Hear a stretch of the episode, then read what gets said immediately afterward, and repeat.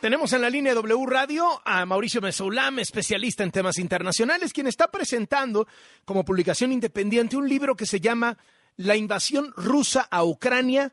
Dos años de análisis periodísticos, ojo, desde abril del 2021, o sea, casi un año antes de la invasión, hasta febrero de 2023, el mes pasado. Mauricio, qué gusto saludarte. Gracias, Carlos, y de verdad agradezco muchísimo, muchísimo el espacio. Y sí, efectivamente, tienes razón. 2021, además, porque tuvimos que poner un punto de inicio, porque recuerdas, esto lo venimos cubriendo desde fines 2013, 2014, incluso contigo mismo en distintos espacios, Carlos. Sí, sí, sí, sí, sí, sí, desde el tema de Crimea, etcétera, etcétera. Ahora, eh, viendo hacia atrás, Mauricio, uno, ¿tú te imaginaste que Putin sí se iba a animar a esta guerra? Y dos, ¿pensaste que a un año de distancia la iba a estar perdiendo?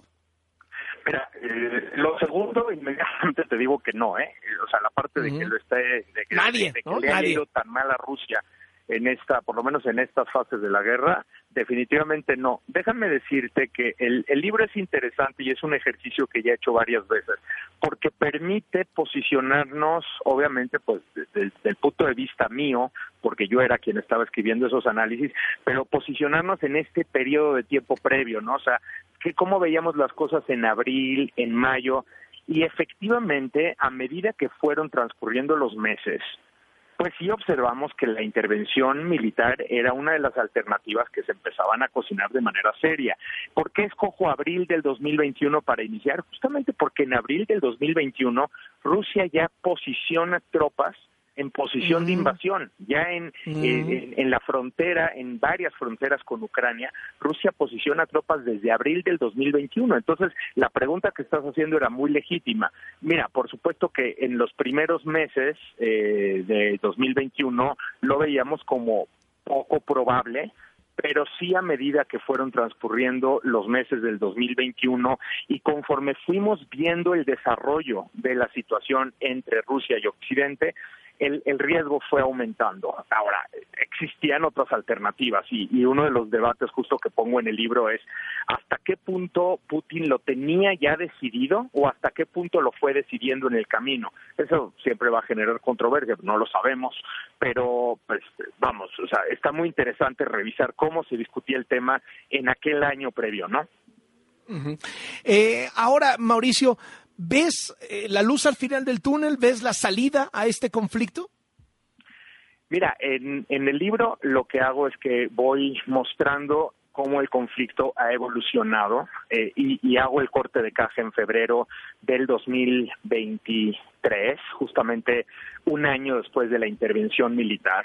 Y claro que se habla acerca de los siguientes escenarios. Definitivamente el conflicto eh, va a terminar en algún punto, eh, no sabemos bien cuándo, pero no pronto. Esta es la parte que sí te puedo decir, por lo menos desde donde lo estamos viendo en este momento. Sí estamos viendo hoy que ambas partes tienen la intención de seguir peleando por lo que cada una de ellas considera sus intereses y que además siente cada una de las partes que puede pelear para obtener esos intereses. Y esta segunda parte es muy importante, porque tú puedes tener determinados intereses, pero si no estimas que tienes la capacidad de conseguirlos, pues entonces te sientas a negociar. Eh, y aquí lo que sucede es que Ucrania, fíjate este dato, 95% de ucranianos fuertísimo ese dato, ¿eh? según eh, encuestas eh, del Instituto Internacional de Sociología de Kiev del mes pasado, 95% de ucranianos consideran que pueden ganar la guerra.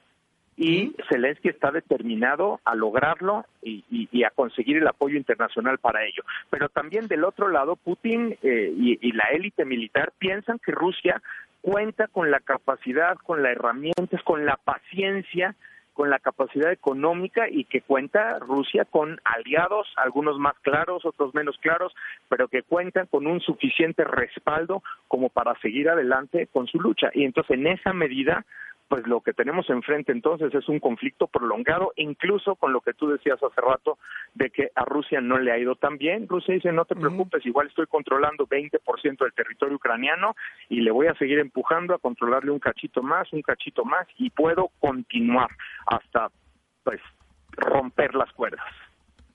¿Crees que el reloj opera en contra de Ucrania? Por la posibilidad de que exista este agotamiento en Occidente, que se canse Estados Unidos de estarle mandando apoyo a Ucrania en una guerra que está, dirían los boxeadores, enclinchada, ¿no? O sea, ni, uno pega, ni otro pega, ni una o sea, están en, en, la misma zona estancados por meses. Que pase lo mismo en Europa. Veo piezas por aquí, por allá en los medios de comunicación internacionales, reportajes que dicen hay un agotamiento. La ciudadanía de Europa, la ciudadanía de Estados Unidos ya está un poquito cansada de estar apoyando a Ucrania, ¿no? Ya dicen, bueno, ok, ya acaben con esto porque nosotros también necesitamos la lana para nuestras cosas. No, no, definitivamente. Tienes toda la razón y esa es justamente una de las apuestas de Putin. Putin lo sabe muy bien, todo lo que tú estás diciendo. De hecho, eh, las cosas a Putin no le han salido bien porque Putin pensaba que la unidad entre los países miembros de la OTAN se iba a quebrar antes debido justamente a presiones internas dentro de los distintos países. Pero es un hecho que las presiones internas ahí están. En el propio Estados Unidos, eh, las encuestas efectuadas, por ejemplo, por el Wall Street Journal muestran que un creciente sector del Partido Republicano considera que a Estados Unidos ya se le pasó la mano en cuanto a apoyar a Ucrania. Y esto ha crecido dramáticamente de unos pocos meses atrás. Entonces, y esto está sucediendo en distintas sociedades europeas.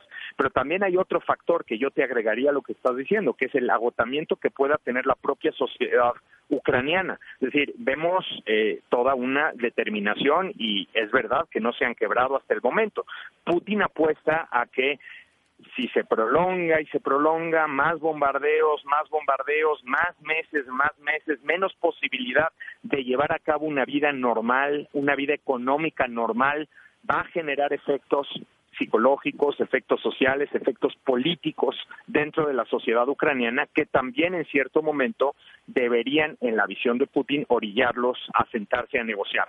Entonces, eh, por supuesto que Ucrania, eh, debido a eso, lo que hace es que pide urgentemente más y mejor armamento para que pues eh, se tarden menos en conseguir lo que ellos quieren conseguir, que es sacar a Rusia de su territorio.